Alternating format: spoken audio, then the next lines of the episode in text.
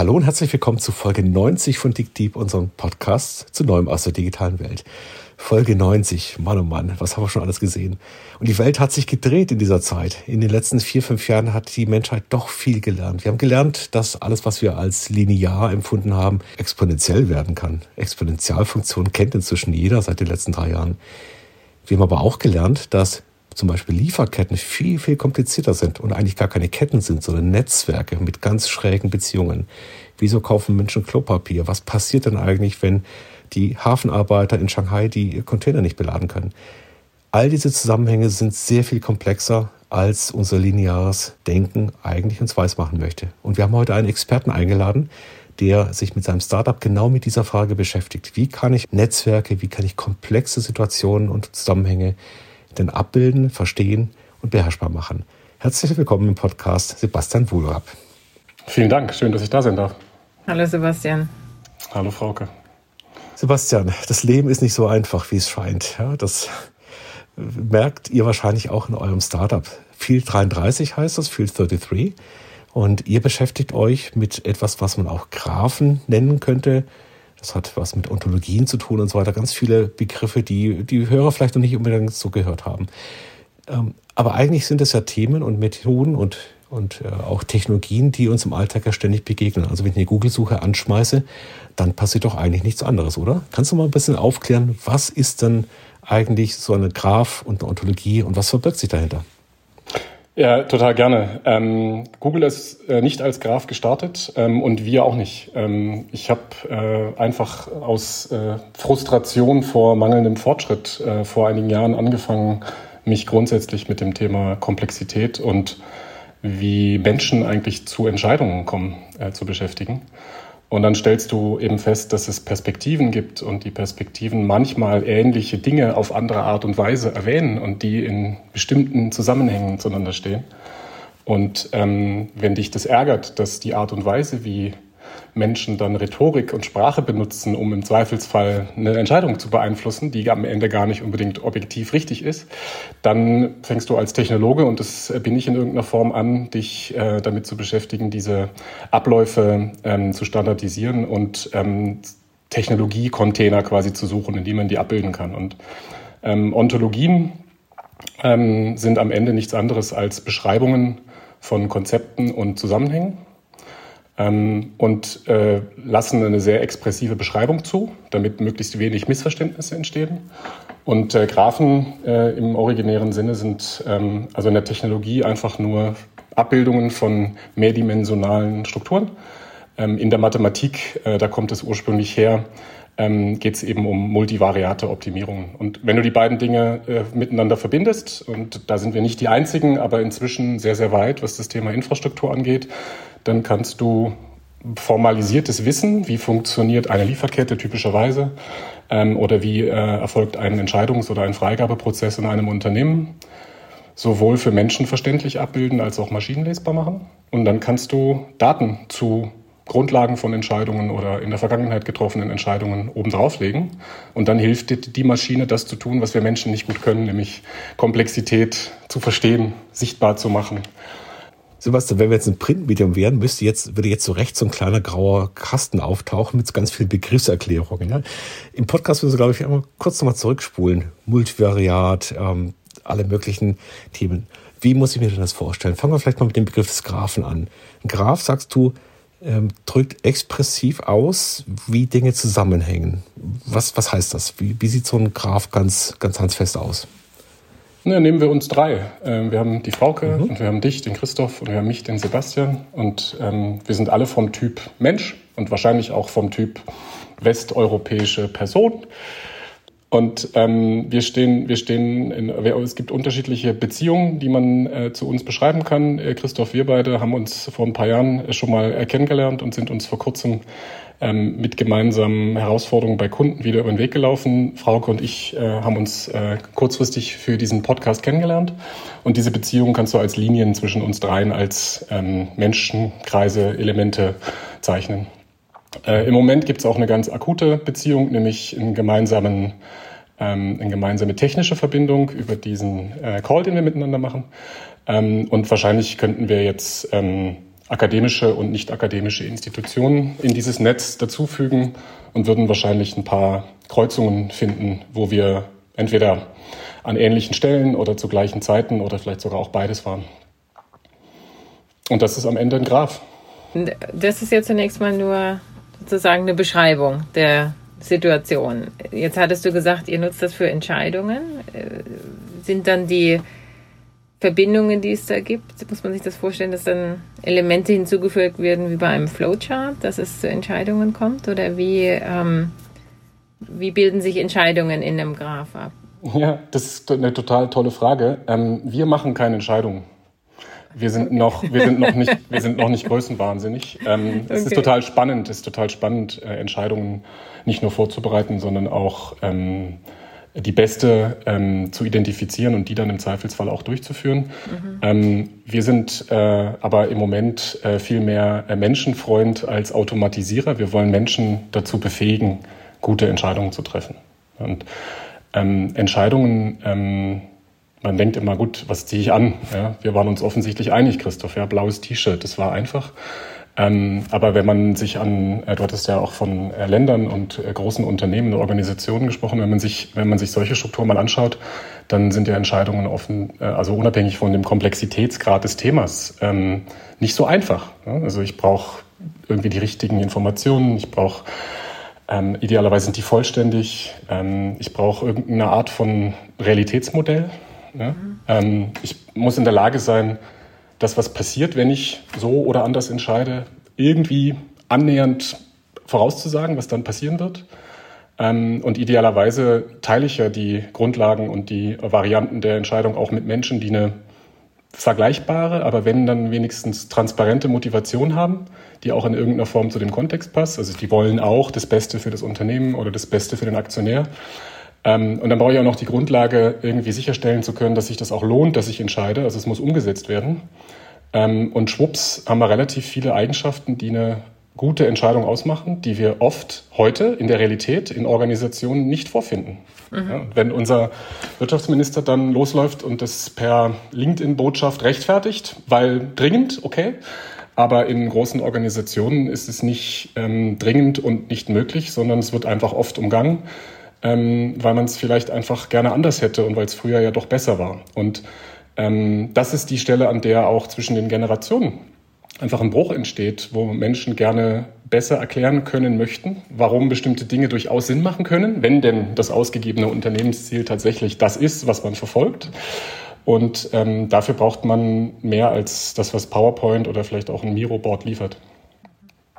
PowerPoint ist, glaube ich, ein ganz tolles Stichwort, weil wir ja im Wesentlichen Entscheidungsprozesse heute so fahren, dass vielleicht in diesen Prozess sehr viele Meinungen eingehen. Aber dann erleben wir ja meistens eine ganz starke Komprimierung, Verdichtung auf meistens wenige Seiten, auf wenige Folien, auf wenige Kernbotschaften. Und wir haben so einen gerichteten Zeitpfeil. Also das gibt eine Vorbereitungsphase und dann läuft, durchläuft diese Entscheidung diesen Punkt, an dem ein Gremium entscheidet. Und all die Informationen, all die Wechselbeziehungen, die weiter bestehen bleiben, die sind ja dann verpufft. Ja? Also das heißt, also es gibt gar kein Modell, das eigentlich die Beziehungen, die weiterhin da sind, dann entsprechend abbilden. Also wir zum Beispiel müssen Unternehmen entscheiden, wohin stecke ich mein Geld für Innovationen.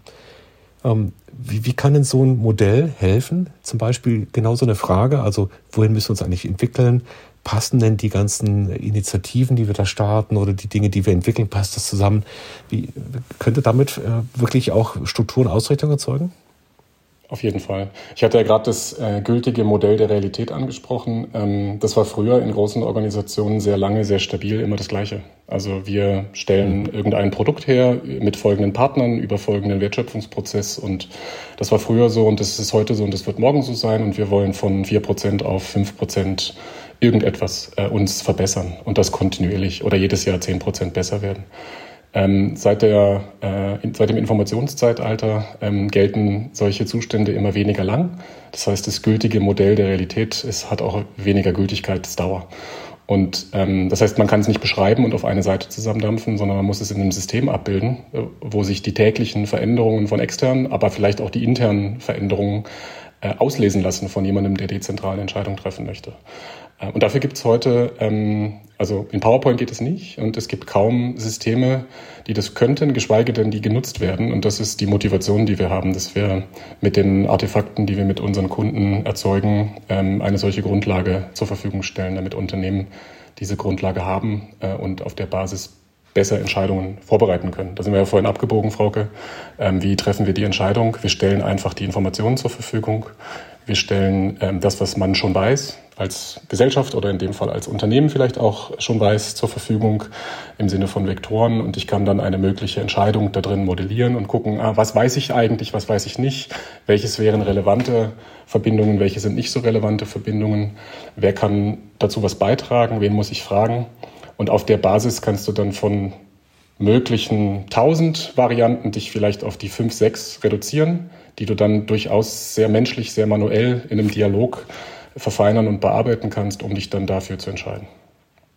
Also, wenn ich nochmal deinen dein Versuch, das runterzubrechen auf unsere äh, Dreierkonstellation, sehr kleines Netzwerk hier, ähm, das, das, das würde bedeuten, wir zeichnen diesen Graph, wie du ihn eben skizziert hast. Ähm, wir legen Daten darüber, zum Beispiel die Zahl der Folgen, die wir aufgenommen haben. Und äh, jede davon verstärkt oder verdichtet diese Verbindung zwischen Christoph und mir. Ähm, oder wenn wir uns das über die Zeit anschauen, ich weiß nicht, ob ihr Zeit modelliert in euren oder darstellt. Und äh, wir würden sehen, die Frequenz nimmt ab oder ähnliches, dann wäre das sozusagen eine Visualisierung dessen, was passiert ist oder derzeit ist im Vergleich zu Zeitpunkt X oder ähm, und genau. das ist das, was mir dann die Information liefert für die Entscheidung, äh, Podcast einstellen oder was auch immer. Genau. Hoffentlich, hoffentlich äh, nicht, sondern Podcast ausbauen und äh, noch mehr davon machen. Aber ähm, genau das ist der Ansatz. Es gibt ja. ein sehr, sehr schönes ähm, plakatives äh, Beispiel, was, ähm, äh, was ich äh, erst neulich aufgegriffen habe. Ähm, da geht es um Sensordaten von Brandmeldern und ähm, Thermometern in Produktionsstätten. Äh, stellt euch vor, ein Jahr Daten, wie viel Grad war es wann wo und wann ist welcher Brandmelder angegangen. Das ist eine riesengroße Satz an Tabellen mit Zahlen. Ja. Manchmal sind es auch gar nicht äh, die gleichen Einheiten. Ähm, und jetzt heißt es, guck mal, was da los ist. Unheimlich schwer. Mhm. Ähm, ganz, ganz einfache Mechanik, einfach ein Grundriss von der Produktionsstätte mit Verortungen der Thermometer und der Brandmelder ähm, und die Daten äh, in Form von äh, rot ist warm und grün ist kalt über eine Zeitachse visualisiert. Und plötzlich siehst du, ah, guck mal, da hat's gebrannt. Und dann ist jemand mit dem brennenden Mülleimer zur Tür gelaufen.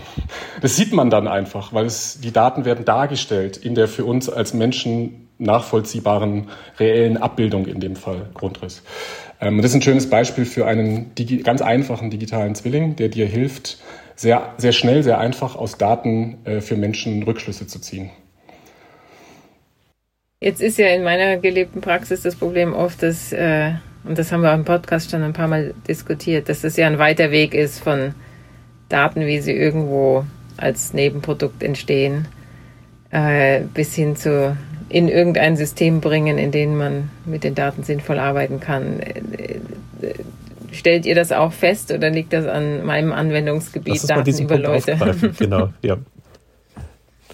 Also äh, total. Ähm, wie, übrigens wie kriegt ihr die Daten denn rein? Das ist genau die Frage. Ja, was, ich finde, also der Punkt ist super spannend und schon bevor wir angefangen haben, uns mit Field 33 zu beschäftigen, äh, und so bin ich mit meinem Mitgründer Daniel auch zusammengekommen, hatten wir die Vermutung, dass man gar nicht unbedingt mit Daten starten muss.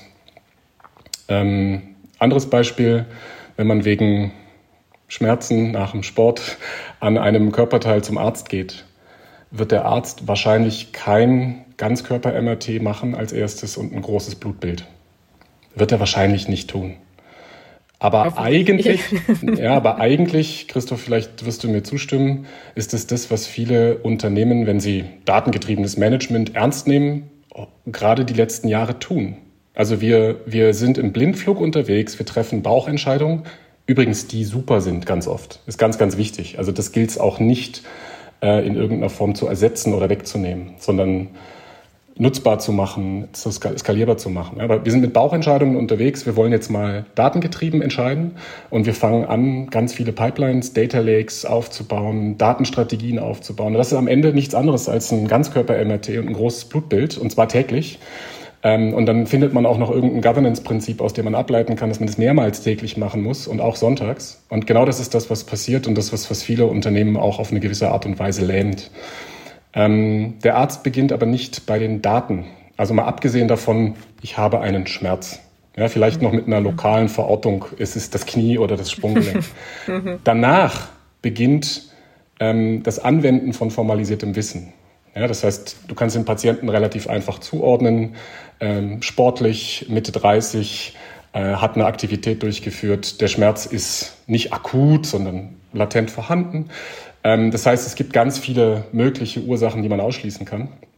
Und dann gibt es wahrscheinlichere Ursachen und weniger wahrscheinliche Ursachen. Und bei den wahrscheinlicheren gibt es Ausschlusskriterien, die man sehr einfach abprüfen kann, äh, um äh, zu einer ersten Diagnose zu kommen.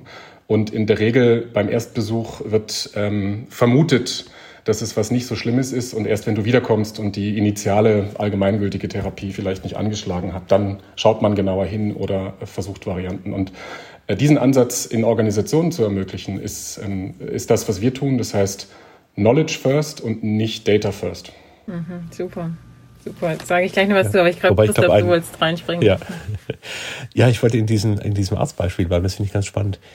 Das Problem beim Arzt ist ja durchaus, dass der mich dann ungefähr viereinhalb Minuten gesehen hat, bevor er zu seiner Diagnose kommt.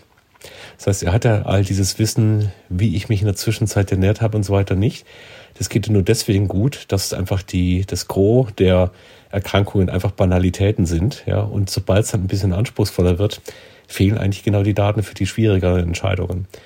Das, was ihr jetzt ja im Unternehmen aufbauen müsst, wäre dann praktisch eine Möglichkeit, trotzdem auf diese Daten kontinuierlich zuzugreifen. Und jetzt möchte ich nochmal den Link herstellen. Wir sind ja schon komplett digital in den Unternehmen. Es passiert ja nichts mehr mit Stift und Papier oder fast gar nichts mehr. Also das heißt also, die Informationen liegen ja irgendwo da. Wie kommen die denn jetzt mit diesem Graphen in Beziehung und füttern den und bauen dieses Wissen auf? Also sind das manuelle Schritte, sind das automatisierbare Schritte? Wie geht ihr da vor? Genau. Ähm, alles äh, von dem genannten. Ähm, wir, es gibt eine Initialbefüllung, äh, die übernimmt ein Partner von uns oder wir. Ähm, und da sind so die Grundstrukturen äh, des äh, Unternehmens, seine Anatomie enthalten, so wie beim Arzt Mitte 30, sportlich weiblich, ähm, Schmerz am Knie. Ähm, und äh, dann ähm, können wir sowohl über Importe als auch über Anbindung von Standardschnittstellen Daten in den Graphen einbringen. Äh, abhängig vom, vom Datengebiet äh, und von der Aufgabe und auch von der Problemstellung bietet sich an, Daten eines Quartals einzulesen und äh, verarbeitbar und explorierbar zu machen oder Systeme anzubinden, die in äh, Realtime dann Daten ähm, zur Verfügung stellen, um gewisse Auswertungen zu machen. Wir ähm, verfolgen da sehr dogmatisch einen ähm, No-Code-Ansatz. Das heißt, wir wollen nicht immer ähm, große Systemintegrationsprojekte machen, sondern ich beschreibe das System, aus dem die Daten kommen, ein HR-Modul von SAP oder ein Ticketsystem ähm, von Jira. Und die Beschreibung dieser äh, Schnittstelle erfolgt genauso wie die Beschreibung des Wissens als Ontologie. Und die kann ich ablegen und die kann ich mir runterladen und die kann ich als Connector benutzen. Und dann muss ich am Ende nur noch meine Credentials dazugeben oder die Importstruktur abbilden und dann kann ich automatisiert Daten in den Graphen übergeben. Da, da glaube ich, das musst du noch mal ein bisschen auspacken, ähm, was das bedeutet. Also ähm, ich bilde ja viele Statistiker aus, die sozusagen gewöhnt sind, die Daten schon zu sehen und nicht unbedingt mit Ontologien und äh, umgehen. Sag noch mal zwei Sätze, wie man sich das vorstellen muss. Wir kommen zurück zu unserem äh, Beispiel. Äh, wir haben die Frauke und wir haben den Christoph und wir haben den Sebastian. Ähm, und ähm, wir haben entschieden, dass wir die Identifikation mit Hilfe des Vornamens machen. Und ähm, soweit ich das weiß und auch hier auch sehen kann, benutzt unser Tool auch eine Identifikation von Personen mit Namen und wir wissen, dass der Vorname vorne steht. Ähm, das heißt, sowohl unser Tool weiß, was der Vorname ist, als auch ich weiß, was der ist und wo ich ihn haben möchte. Und wenn ich das Tool als Datenquelle beschrieben habe, bei mir als Ontologie, dann kennt diese Schnittstelle das Konzept Vorname. Und wenn wir uns darauf einigen, dass wir diese drei Objekte mit Vorname identifizieren, dann haben wir eine, einen Referenzbezug und der kommt zum Einsatz. Und wenn wir jetzt ein viertes Element haben und dazu haben wir keine bekannte Datenquelle und keine Ontologie, dann ist es etwas, was zu definieren ist. Und das kann man dann definieren. Äh. Zum Beispiel die, äh, die, die, die äh, Zeit, der Zeitpunkt des Abschlusses an der Universität. Ähm, und den definiere ich genau einmal aber eben nicht in einer, äh, und so ist es heute in den allermeisten Fällen im Sinne einer Absichtserklärung, in einer Software-Spezifikation, in einem Anforderungsdokument, Text, mhm. sondern ich mache das von vornherein maschinenlesbar. Das heißt, ich beschreibe ein Konzept und sage, das ist ein Teil meiner Berechnung oder ein Teil meiner Logik. Und dieses Konzept liegt dann als Ontologie vor. Und wenn es jemanden gibt, der Termine zu Abschlüssen ähm, in einem System vorliegen hat, ähm, dann kann er die entweder genauso nennen oder wenn diese Verknüpfung fehlt, dann lege ich die genau einmal an als Paket. Das hat Referenzen auf die anderen beiden Pakete und von da an funktioniert die Datenintegration automatisch, wenn die Pakete geladen sind. Das heißt, das erste Gespräch oder das Überlegen dessen, was wichtig ist, kann genau aus dem Grund ohne Daten stattfinden, weil natürlich diese Beschreibung, die du gerade gegeben hast, braucht also ja keine Daten hinterlegt. Ja, also Berater wissen ja, wenn sie in, eine Organisation kommen, äh, generisch relativ viel und sind auch in der Lage, clevere Aussagen auf Basis von Beobachtungen oder äh, öffentlich verfügbaren Informationen zu machen und arbeiten sich ja dann sukzessive tiefer rein äh, in die Details.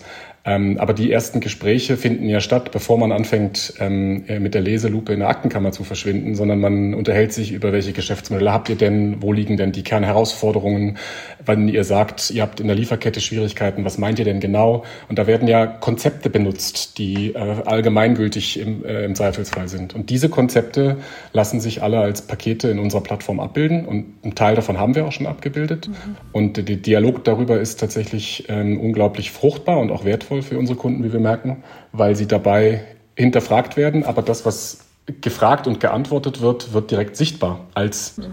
semantisches äh, Konstrukt im Graphen. Das finde ich total spannend gerade, Sebastian. Ähm, das triggert mich total an, weil das, äh, wenn ich so in meine Beratungspraxis zurückschaue, ist das ein ganz wesentliches Element, nämlich Bilder im Kopf, mentale Modelle überhaupt mal offen zu legen, diskutierbar zu machen. Und äh, was wir, ich mache mal ein Beispiel, drei Unternehmen, äh, das eine in, in Amerika, das andere im asiatischen Raum, das eine in Deutschland, arbeiten zusammen in einem Entwicklungsprozess, der exakt die gleichen Bezeichnungen hatte, die gleichen Stränge hatte, die gleichen Meilensteine teilweise hat sitzen gemeinsam in einem Workshop und alle sind zufrieden, weil sie sich toll verstehen, meinen aber völlig unterschiedliche Dinge. Also der eine meint eben mit Readiness für diesen Zeitpunkt was ganz was anderes, ja, weil sein mentales Modell dahinter eigentlich gar nicht offenlegbar ist oder nicht diskutierbar ist. Das finde ich ganz spannend. Also das heißt, äh, man macht ja auch die Erfahrung, wenn dann Menschen mit Hilfe dieses Tools anfangen, ihre eigenen Bilder auszuspeichern, dass dann auch diese Aha-Erlebnisse kommen. Was, was das meinst du eigentlich? Und so hängt es eigentlich zusammen? Ein Kunde von uns hat äh, uns neulich ähm, die äh, mit Babelfisch in Verbindung gebracht. Ähm, also dass wir quasi im Bereich Digitalisierung und Transformation ähm, genau diese ähm, Ambiguität und diese Missverständnisse über vermeintlich eindeutige Begriffe ähm, insofern auftun, als dass die Pakete mit ihren Konzepten und ihren Beziehungen auf dem Canvas sichtbar werden und wenn man dann einen Begriff sieht, äh, wo man sich sonst nie getraut hätte, ihn zu hinterfragen oder in, in, in, Zweifel zu stellen, äh, und dann sieht, zu was dieses äh, Konstrukt verbunden ist, dann stellt man entweder selber die Frage für sich und beantwortet sie sich im System, oder man, ähm, man bringt sie an die Oberfläche und das führt zu einem Dialog. Ähm, und das ähm, führt dazu, ähm, zumindestens also Kulturgrenzen hinweg, ähm, muss ich dazu sagen, haben wir noch nicht so viele Erfahrungen, aber äh, selbst innerhalb von einem Kulturkreis, dass genau solche sehr früh entstehenden Missverständnisse, die aber nicht aufgedeckt werden, entweder keine sind oder sich eben früh bemerkbar machen und dann aufgelöst werden können. Genau. Über Kulturkreise hinweg wird es dann sehr spannend, äh, weil wir beschäftigen uns auch mit dem Thema Sprachen. Ähm, aber agiles Arbeiten in Nordamerika, wo es ursprünglich mal erfunden wurde, ist, das weiß ich aus der eigenen Erfahrung, was ganz anderes als agiles Arbeiten in Asien vor zehn Jahren. Ähm, und daher endet aber auch meine, äh, meine eigene Erfahrung. Ich glaube, es hat sich inzwischen gewandelt, aber ich erinnere mich daran, ähm, wie ich in China Kollegen gesehen habe, die Karten auf einem Kanban-Board von links nach rechts gehängt haben und in meiner netten Funktion habe ich gefragt, was, was machten ihr da? Wieso? Habt, also ich wollte eigentlich hören, ich habe das Ticket fertig, es ist ready for test. Ähm, aber die Aussage war, nee, ich hänge das darüber, weil mein Chef gesagt hat, ich soll es darüber hängen. Ähm, also ganz andere Wahrnehmung von äh, Instrumenten und wie gut das dann funktioniert, werden wir sehen. Ähm, aber Missverständnisse ähm, und vor allen Dingen Mehrdeutigkeiten ähm, äh, und Unklarheiten zu Begriffen ist auf jeden Fall etwas, ähm, was mit unserem Ansatz sehr früh aus dem Weg geräumt wird und weniger äh, Herausforderungen äh, später in den, in den Handlungssträngen erzeugt.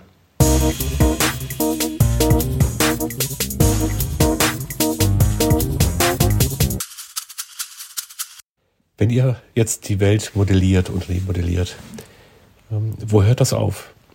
Also wird das Modell irgendwann so komplex für die Realität und genauso unbeherrschbar? Oder zieht ihr da ganz klare Grenzen? Also gibt es für euch auch einen Erfahrungswert, ab wo ähm, dann auch tatsächlich es besser ist, äh, die Dinge so einfach zu lassen, wie sie sind? Tolle Frage. Ähm zwei Aspekte dazu. Das eine ist, wir sind ja nicht die Einzigen, die mit Hilfe von Graphentechnologie versuchen, Realitäten abzubilden. Das macht man schon seit vielen Jahren. Ähm, egal ob mit Hilfe von äh, Semantik oder ohne. Ähm, eine gewisse Größe wird irgendwann, äh, erreicht irgendwann die Grenze der Managebarkeit. Ähm, uns ist das aufgefallen ähm, und wir ähm, zum Großteil sind aber Softwareingenieure und haben dann ein Muster gefunden in der Softwareentwicklung, was sich Package Management nennt, was wir seit zehn Jahren ähm, über verschiedene Generationen von Optimierungen verinnerlicht haben.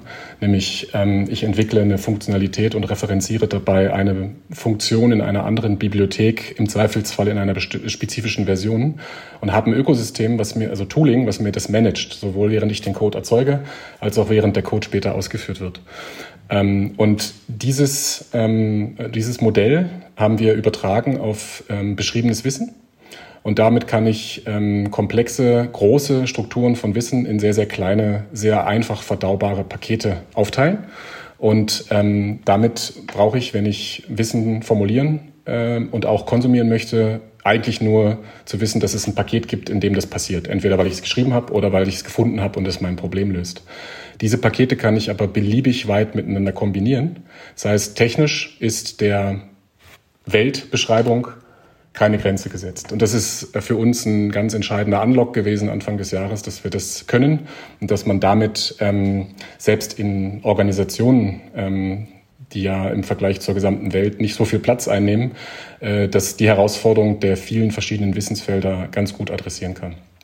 Ähm, wie weit es dann am Ende geht und wie viel Sinn das macht, ähm, sind wir total gespannt darauf rauszufinden. Wir haben heutzutage einen Fokus auf ähm, das, was wir wahrscheinlich Konzerne nennen würden, also große Organisationen, die primär wirtschaftlichen Interessen, also wirtschaftliche Interessen verfolgen, ähm, aber nicht, ähm, weil wir die besseren Unternehmensberater sein wollen, sondern einfach, weil wir die Herausforderungen äh, von diesen Unternehmen aufgrund von unserer Historie ganz gut verstehen äh, und auch ähm, im Moment äh, große Konzerne viel Zeit und Geld investieren in das Lösen dieser Probleme. Das heißt, es ist für uns ein gutes Feld, um äh, unser Tooling zu, ähm, zu vervollständigen und auch zu validieren, dass es funktioniert.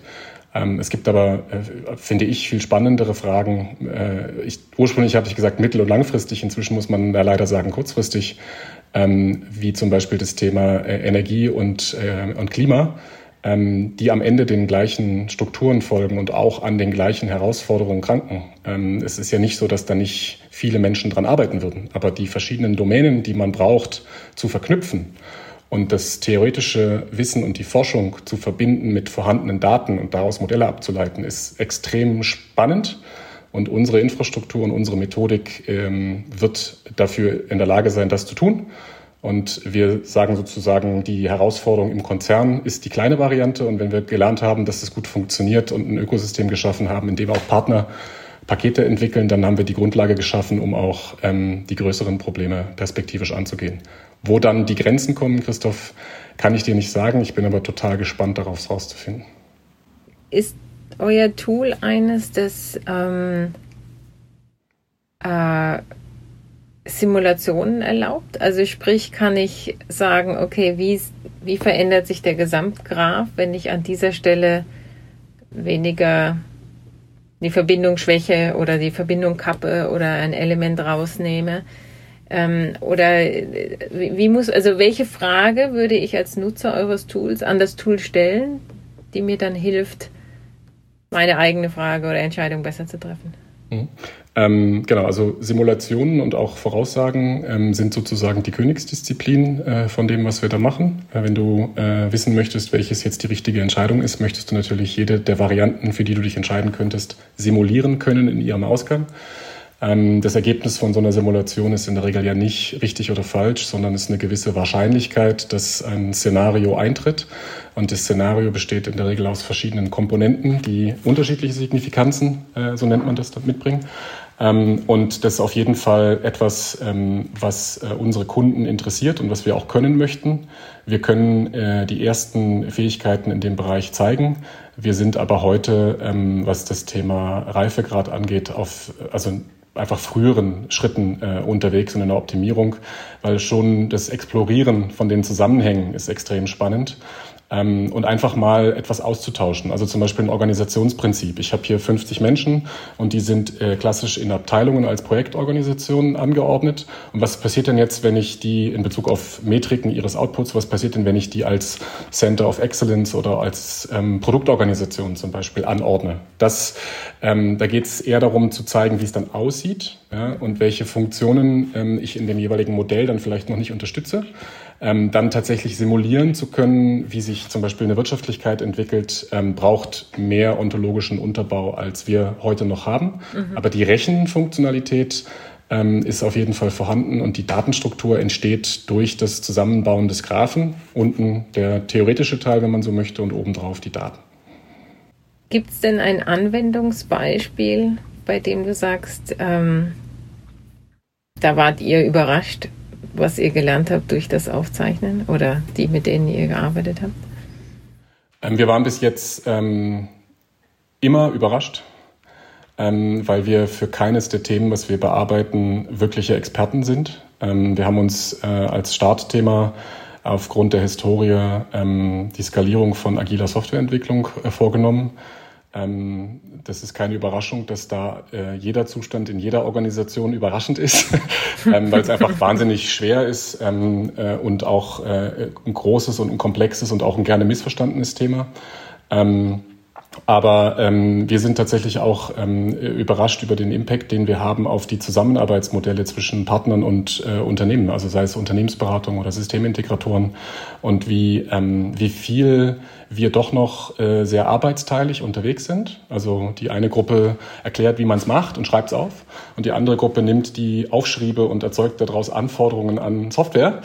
Ähm, wenn man dann feststellt, dass man diese beiden Schritte ähm, 80 Prozent im Aufwand reduzieren kann und viel, viel kürzere ähm, Iterationen erzeugen kann, über die man dann die Aussagen, die die Experten getätigt haben, auch validieren kann, dann, ähm, dann entsteht ein Aha-Effekt und der ist, der ist sehr, sehr spannend.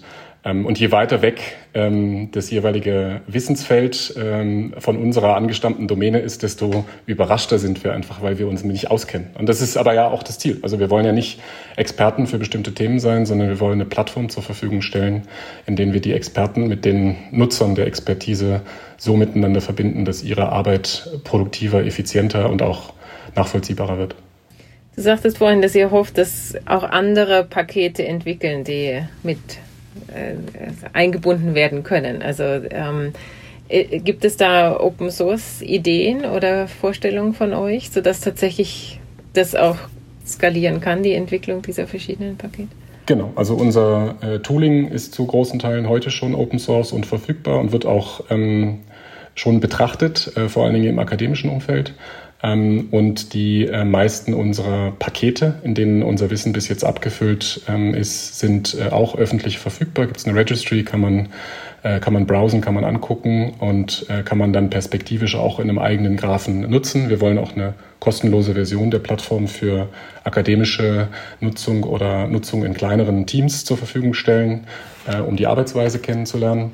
Ähm, und wir haben auch die ersten Contributions bereits erhalten ähm, sowohl äh, Akademiker, die, hm, sag mal, ähm, und also die sich an Zitaten von, äh, von Publikationen quasi äh, erfreut haben, ähm, aber eine Anwendung natürlich immer viel, viel spannender finden. Und wenn du eine Doktorarbeit ähm, in eine Ontologie überführen kannst, die plötzlich visuell zur Verfügung steht und die man dann auch mit Daten befüllen kann, dann haben wir gelernt, geht dem, geht dem PhD das, das Herz auf oder der PhD in dem Fall. Ähm, und die Contribution ist bei uns in der Registry schon vorhanden. Ähm, aber in allen Initiativen, ähm, die wir gerade fahren, entstehen Definitionen von Paketen aus dem Kontext heraus. Und bis jetzt hat jeder immer der öffentlichen Publikation davon zugestimmt. Und so entstehen immer weiter Bausteine. Und die allerwenigsten sind von uns. Das finde ich ganz faszinierend, Sebastian, weil die, äh, die akademische Welt und auch die Softwarewelt ist ja da sehr erfahren. Also es gibt Ontologie, Datenbanken im großen Stile, Wikis und so weiter. Aber der Sprung ins Unternehmen rein, der zeigt ja, dass wir gerade in der Branche, in der wir uns ganz gut auskennen, ist die Automobilbranche, dass erst zwar äh, ja als Absichtserklärung überall vorne an der Tür steht inzwischen, aber natürlich die Organisationen nur sich sehr schwer tun mit dem Thema Open Source und zwar nicht nur, ich verwende eine Open Source Library in meinem Produkt, sondern ich kollaboriere tatsächlich. Ich mache meine Architektur abhängig davon, dass andere dazu beitragen. Ich stelle meine Architektur als Open Source oder Teile davon zur Verfügung, dass wir da doch erst am Anfang stehen. Und ich ich denke mal, dass wir da heute jetzt gerade ein gutes Zeitfenster haben, in diese Richtung nochmal einen Vorstoß zu wagen, weil wir tatsächlich feststellen, dass eben die Aufwände und die Komplexitäten, die die Automobilhersteller sich ins Haus geholt haben, mit dem Aufbau von eigenen Betriebssystemen oder sagen wir eher Middleware, äh, Middleware, dass das natürlich jetzt auch gerade an vielen Stellen hakt und, und schwierig wird. Man feststellt, dass es doch eigentlich sehr viel schlauer wäre, eben gemeinsam Dinge zu machen. Und ich könnte mir gut vorstellen, dass auch euer Ansatz da helfen kann, Abhängigkeiten untereinander, Beziehungen äh, von Inhalten und so weiter entsprechend äh, besser zu verstehen und besser zu steuern. Absolut. Äh, wobei ich kurz für die Automobilwirtschaft da auch eine, eine Lanze brechen muss. Also da hat sich in den letzten fünf bis zehn ja, Jahren genau. extrem ja. viel verändert. Ja. Ähm, die Bereitschaft ähm, ist tatsächlich extrem hoch. Die Fähigkeit ähm, aufgrund der Arbeitsteilung und der Standardisierung ist einfach oft noch nicht gegeben, weil nicht nur die Unterstützungsfunktionen nicht vorhanden sind, sondern weil auch noch existierende Governance-Prinzipien einfach im Weg stehen. Ähm, und äh, man hat man als Mitarbeiter in der Automobilwirtschaft gelernt, wenn man den Wunsch des Vorstands bedient, aber sich äh, den ähm, geltenden Regeln widersetzt, dann kann das ähm, super werden und tolle Produktinnovationen hervorbringen. Es kann aber auch ganz viel Ärger erzeugen. Ähm, und da werden wir einfach noch ein bisschen ähm, Zeit brauchen, glaube ich, um zu sehen, wie die Unterstützungsfunktionen ähm, auch in einem neuen äh, Zusammenarbeitsmodell mit Lieferanten entstehen und wie über Zeit die im Weg stehenden ähm, Governance- und Risikovermeidungsprozesse ähm, an, entweder angepasst werden auf diese Zusammenarbeitsmodelle oder eben äh, tatsächlich auch einfach dort nicht zur Anwendung kommen. Ähm, wir können beides. Äh, wir haben äh, Anfang der Woche ein äh, Prozessmodell von einem ehemaligen Konsortium, heutzutage Non-Profit, in die Plattform mit aufgenommen und können für 18 Industrien komplette Prozessmodelle als Templates zur Verfügung stellen. Ähm, das funktioniert technisch sehr, sehr einfach über einen über ein Skript. Da wird einfach eine Importfunktion genutzt. Das heißt, das Prozessmodell ist in unserer Plattform jetzt verfügbar.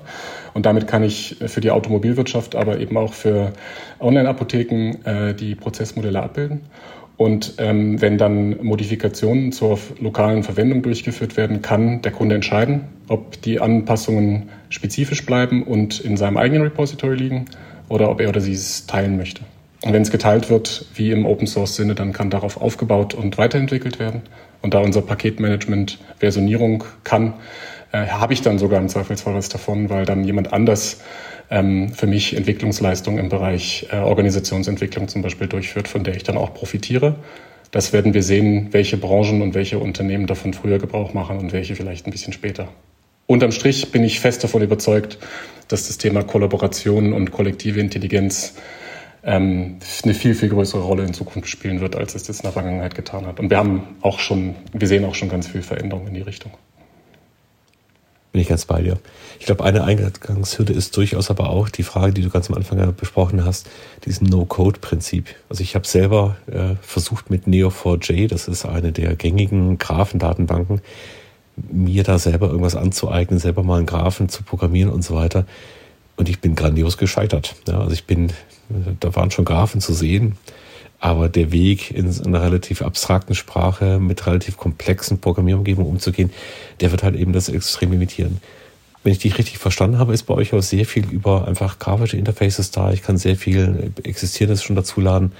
Vielleicht kannst du da nochmal kurz sagen, wie, wie muss ich mir die Interaktion mit dieser Plattform oder mit diesen Tools überhaupt vorstellen? Ich hatte die gleiche Herausforderung, Christoph, und dann äh, das Glück, gerade ein Unternehmen gegründet zu haben und keine Mitarbeiter. Deswegen hatte ich die Zeit, mich zu zertifizieren und durch die Ausbildung zu gehen, um in Neo4j Graphen modellieren zu können. Ähm, aber genau, die Verzweiflung, die du da äh, verspürt hast, ist das, was ähm, äh, an der Stelle, wo man es braucht, ähm, dazu führt, dass es nicht angewandt wird. Und ähm, wenn man sich mal anschaut, was jetzt auch über die Pandemiezeit passiert ist, äh, viel von PowerPoint ist ja weggewandert in Richtung Miro oder Mural. Ähm, und diese Kollaborationstools, in denen ich mit Standardformen und ähm, Verknüpfungen zwischen diesen Standardformen, aber ja auch ganz vielen Systemintegrationen, ähm, sei es Jira-Tickets oder ähm, andere ähm, Unterstützungstools, ähm, tatsächlich äh, Dialoge in verteilten Teams und durchführen kann, ist grandios. Äh, aber leider ähm, enden dann diese Boards ähm, auch ähm, dort, wo sie äh, gestartet sind, nämlich es bleibt ein Link, äh, den man dann hat oder nicht hat, beziehungsweise jemand exportiert fleißig das Ganze über schön in Frames äh, strukturierte Elemente in PDF, was dann im Filesystem landet. Ähm, aber äh, unterm Strich ist das das, was wir tun. Wir geben dir ein Miro-artiges Interface, in dem du malen kannst äh, und so wie du in Miro ein Bild hochladen kannst, kannst du in unserem Tool ähm, einen Export aus einem System hochladen oder eine Schnittstelle anbinden. Und ähm, dann ähm, hast du den im Unterschied zu Miro aber maschinenlesbare Semantik. Das heißt, die Konzepte, die da beschrieben sind, sind haben, haben einen Kontext, haben eine Bedeutung und die Bedeutung kann das System für dich benutzen, um besser zu verstehen, um äh, vorhandene Lücken in äh, Wissen oder in Daten äh, aufzutun und Vorschläge zu machen, wie man die schließen könnte äh, und so weiter. Vielleicht für den Hörer, der Miro noch nicht kennt, das ist wie eine riesengroße virtuelle weiße Wand, an der jeder Zettelchen kleben kann und Dinge beschriften kann und so weiter, was äh, zu sehr, sehr lustigen Workshops im digitalen Raum führen kann, wenn da alle auf einmal gleichzeitig anfangen, irgendwelche Dinge zu machen und eben sehr einfach bedienbar. Das ist, glaube ich, der Haupttrick. Ich brauche einen Browser, ich brauche eine Maus und das war es auch schon. Frauke, du wolltest gerade noch Ja, was ich wollte gerade noch was fragen. Also wenn man äh, sozusagen kollektiv eine Wissensplattform aufbaut, dann ist ja heutzutage das Thema Missinformation durchaus eins, mit dem man sich beschäftigen muss. Habt ihr Prozesse angedacht? Also die, die sozusagen eine, eine Qualitätskontrolle von dem, was da als Packages mit in die Plattform gegeben wird, möglich macht? Oder ist das noch kein Thema? Ist ähm, nur ganz am Rande ein Thema. Ich habe da eine Meinung dazu. Ähm, und ähm, im Moment äh, gibt es äh, Quellenangaben zu den Paketen. Wo kommen die her? Wer hat die entwickelt? Und wenn da steht äh, Field 33, dann bin ich dafür haftbar. Und wenn da steht APQC, dann weiß ich, wo es herkommt. Ähm, und wenn es ähm, vielleicht sogar ein Pseudonym ist, dann kann ich mir vorstellen, es ist von irgendjemandem aus der Community zur Verfügung gestellt worden. Ähm, aber dieses Thema, ähm, was du ansprichst, hat ja ganz viel auch mit KI-Systemen zu tun, die dann ähm, auf Basis von Missinformationen im Zweifelsfall falsche Aussagen tätigen. Und da sind wir insofern gefeit davor, als dass die Entscheidungen ähm, und die Zusammenhänge, die unser System dafür benutzt, um sie vorzubereiten, vollständig transparent sind. Alles, was das System an Wahrscheinlichkeiten ausgibt, an, ähm, an Vorschlägen infiziert, sind alles Dinge, die ich transparent einsehen kann. Also ich kann immer sehen, wie ist die, äh, wie ist die kausale, wie ist der kausale Zusammenhang, äh, wie ist der begründet, wer hat den angelegt, was ist die Studie, die dahinter liegt, welches ist das, der, das Datenset, wo das herkommt. Ähm, das heißt, ich habe die Herausforderung nicht, dass ich nicht objektiv sehen kann, was das System macht. Ob die Information dann richtig ist oder falsch, ähm, kann ich, äh, können wir, äh, also wollen wir auch gar nicht ähm, äh, was zu sagen, aber ich kann wenigstens sehen, wo es herkommt äh, und wer der Urheber ist und was die Quelle ist. Ein anderes Thema oder ein Problem, auf das wir oft stoßen, ist äh, nicht unbedingt die falsche Information, aber die fehlende Information. Ähm, habt ihr da Konzepte, wie ihr da, also ihr könnt ja nur das abbilden, was euch gesagt wird, dass es gibt, aber möglicherweise fehlen da ja ganz entscheidende Dinge, die dann hinterher auch eine Konsequenz haben auf, auf die genau. in Anführungszeichen Simulation oder Genau. Also es gibt für uns zwei relevante Lücken. Was sehr, sehr einfach ist und womit wir super gut umgehen können, ist die Datenlücke. Ja, also ich weiß, dass es um drei Menschen geht. Ich weiß, dass wir zusammen in einem Podcast-Call sind. Ich kann dir aber sagen, dass zu einem der Name fehlt. Mhm. Das, und ich kann dir sagen, dass es wahrscheinlich ein Vorname und ein Nachname ist. Und ähm, ich kann dir auch sagen, äh, dass er wahrscheinlich nicht länger als 60 Zeichen ist. Ja, das sind so Dinge, die kann ich, da kann ich, und wenn ich ein Datum irgendwo finde in einem Import, der vielleicht dafür gedacht sein sollte, dann könnte ich sagen, könnte es sein, dass es Frauke ist, was du suchst und hier zuordnen mhm. möchtest. Das kann mein System sehr, sehr gut. In dem Moment, wo mir Wissen ähm, fehlt, also semantische Beschreibungen, nicht beschriebene ontologische Konzepte, das ist, da fehlt dann einfach die Information, das Wissen und dann kann ich da natürlich auch schlecht raten. Ich habe aber ganz viele ähm, Möglichkeiten über das Thema Korrelationen, ähm, wo ich ähm, möglicherweise nicht beschriebene Zusammenhänge aus vorhandenen Daten identifizieren kann. Und damit kann ich, und das ist ja das, was wir eigentlich wollen und auch im wissenschaftlichen Umfeld passiert, du stellst eine Hypothese auf, du suchst äh, Setups, die dafür geeignet sind, um die Hypothese zu beweisen, du erzeugst Datensätze, mit denen du es tust und am Ende falsifizierst oder verifizierst du den Ansatz und falls du ihn verifiziert hast, kannst du in unserem System sehr einfach dann die Semantik erweitern und diese Beziehung, die du identifiziert hast, auch dokumentieren. Mhm. Der Datensatz und die Studie und der Urheber ist dann die, äh, ist dann, sind dann die Metadaten für diesen Zusammenhang. Und ähm, ich weiß dann, in welchem Verhältnis ein, ähm, eine Recommendation Engine zur Conversion Rate von Bekleidungsprodukten im E-Commerce ist zum Beispiel, weil ich da eine Messung gemacht habe und das habe ich rausgefunden und den Kontext kenne ich dann sehr, sehr genau, weil die Daten ja in meinem System lagen. Das heißt, ich weiß, welche Warengruppe, ich weiß, welche Kundengruppe, ich weiß, welche Produktkategorien und damit habe ich dann quasi angewandte Wissenschaft betrieben und was gelernt und das Gelernte direkt ins System übertragen. Ach Sebastian, ich kriege schlechte Laune. Weil das, was du gerade beschrieben hast, ist so herrlich. Ähm, das ist wirklich ein der Versuch, Zusammenhänge zu verstehen, es ist, sind die Daten reinzubringen, es ist das Abschätzen, das, das Nutzen von, von signifikanten Quellen und so weiter. Wenn ich aber die Welt draußen anschaue, dann würde ich mir das an so vielen Stellen wünschen. Wir haben schon einmal darüber äh, gesprochen, als die Untersuchung rauskam, ähm, wie gut waren denn die Covid-Maßnahmen eigentlich? Und wir sind jetzt gerade wieder in dem, im Anlauf zum Herbst, ja, mit dem neuen Infektionsschutzgesetz. Und das, was du gerade beschrieben hast, das würde doch eigentlich perfekt dazu passen, zu sagen, komm, wir haben Daten sind unvollständig. Wir haben komplexe Wechselbeziehungen zwischen dem, was wir schließen, mit den Maßnahmen, mit den Auswirkungen und so weiter. Also vielleicht äh, werden wir nach den Sommerferien nochmal Anlauf machen, dich zu überzeugen, doch nochmal den Scope von Field 33 aufzuweichen. Also ihr könnt dafür natürlich gerne ähm, sowohl Wissensfelder definieren als auch äh, Daten zur Verfügung stellen. Ähm, wir haben uns bis jetzt äh, äh, ein bisschen um die Mikro- und Nanomörder drumherum geschlungen. Ähm, aber ähm, das macht tatsächlich durchaus Sinn. Wir haben im Moment eine etwas einfachere Mission. Ähm, das Management in großen Organisationen ist ja im Moment auf dem Weg, ein Enabler zu werden und dann aber am Ende eben doch eher so Makroverhinderer, aber wie wir besprochen haben, nicht, weil sie nicht wollen, sondern weil es einfach schwierig ist, diese Strukturen der Zusammenarbeit ähm, zu verändern. Und uns reicht es eigentlich schon, wenn wir die einzelnen Menschen in den Organisationen zu Mikro-Enablern machen.